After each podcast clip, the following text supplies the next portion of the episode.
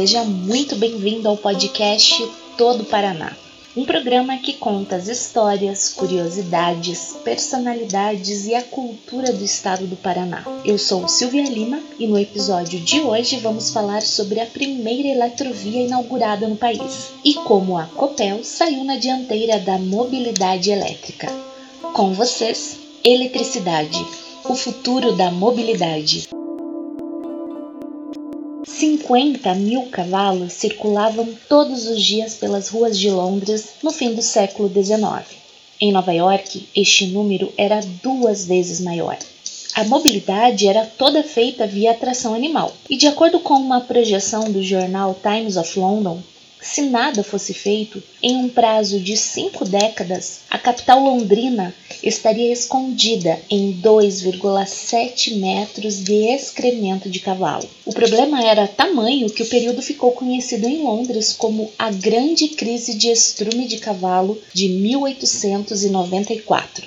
Nova York sediou, quatro anos depois, a primeira Conferência Internacional de Planejamento Urbano e o tema que norteou as discussões foi mobilidade das cidades e como resolver o problema do dejeto animal. Cientistas, políticos e estudiosos do tema não chegaram à dissolução do problema. Foi o empreendedor americano Henry Ford que, há 112 anos, apresentou a solução ao oferecer ao mundo o automóvel Ford T, melhorando a mobilidade e sanando a crise. Em Londres, dois anos depois, poucos cavalos eram vistos pelas ruas. O doutor em Agregado e Planejamento do Território, José Mendes, durante o seminário de mobilidade promovido pela COPEL em 2018, em Curitiba, destacou que o gênio humano e a capacidade de inovação tecnológica podem discutir problemas e resolvê-los em um período muito curto de tempo, mas é preciso alterar o paradigma. Há muita investigação, pesquisa, desenvolvimento e inovação para que nos mostrem se estamos próximos de soluções resolutas para alterarmos padrões de mobilidade. Descarbonização.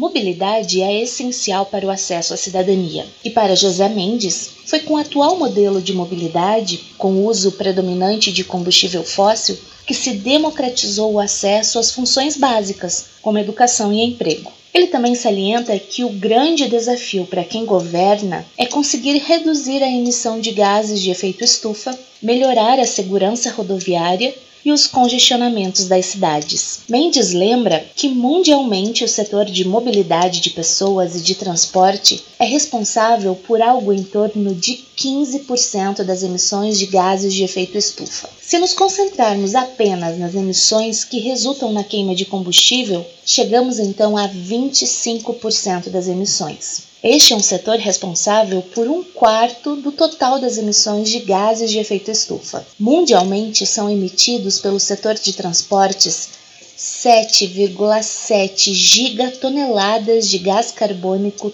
todos os anos. De acordo com dados divulgados pela Organização das Nações Unidas, a ONU, no relatório Perspectivas da Urbanização Mundial de 2014, a procura por mobilidade duplicará até o ano de 2050, quando cerca de 2,5 milhões de pessoas passarão das áreas rurais para as áreas urbanas. Ou seja, as pessoas terão novas necessidades e padrões de mobilidade semelhantes aos que temos todos os dias. Se nada for feito, significa que as emissões de gases de efeito estufa poderão chegar de 12 a 13 gigatoneladas de gás carbônico ao ano em 2050. Compromisso internacional.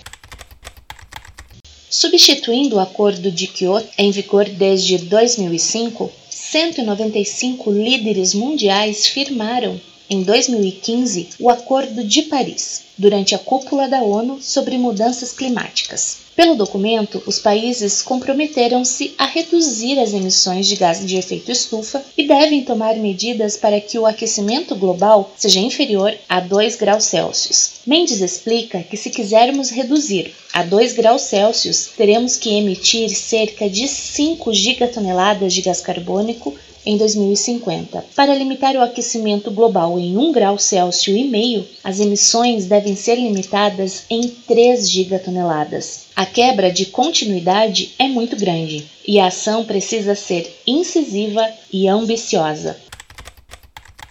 Eletrovia com um projeto inovador e pioneiro no Brasil, a Copel inaugurou em 2018 duas de oito estações de recarga gratuita para carros elétricos, instalados ao longo da BR-277 em Curitiba e em Paranaguá. Trata-se da primeira eletrovia brasileira ligando Foz do Iguaçu a Paranaguá por eletropostos, que vão permitir o abastecimento de carros elétricos de leste a oeste do Paraná. O projeto é realizado em parceria com a Itaipu Nacional e possibilita que cada eletroposto tenha potência de 50 kVA, o equivalente a 10 chuveiros elétricos ligados ao mesmo tempo com três tipos de conectores para atender aos modelos de carros elétricos disponíveis no país. A velocidade de inovação tecnológica, a autonomia dos veículos, a mudança de comportamento do consumidor e o esforço internacional para a redução da emissão de carbono são tendências para o futuro. A troca de veículos convencionais por carros elétricos será uma etapa de transformação para o setor elétrico.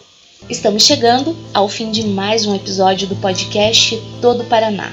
Meu muito obrigada a você que acompanhou esse episódio até aqui. Também queremos ouvir e conhecer a sua opinião e sugestão. Acesse o blog todoparaná.wordpress.com e envie seus comentários sobre o programa. Um abraço e até o próximo episódio.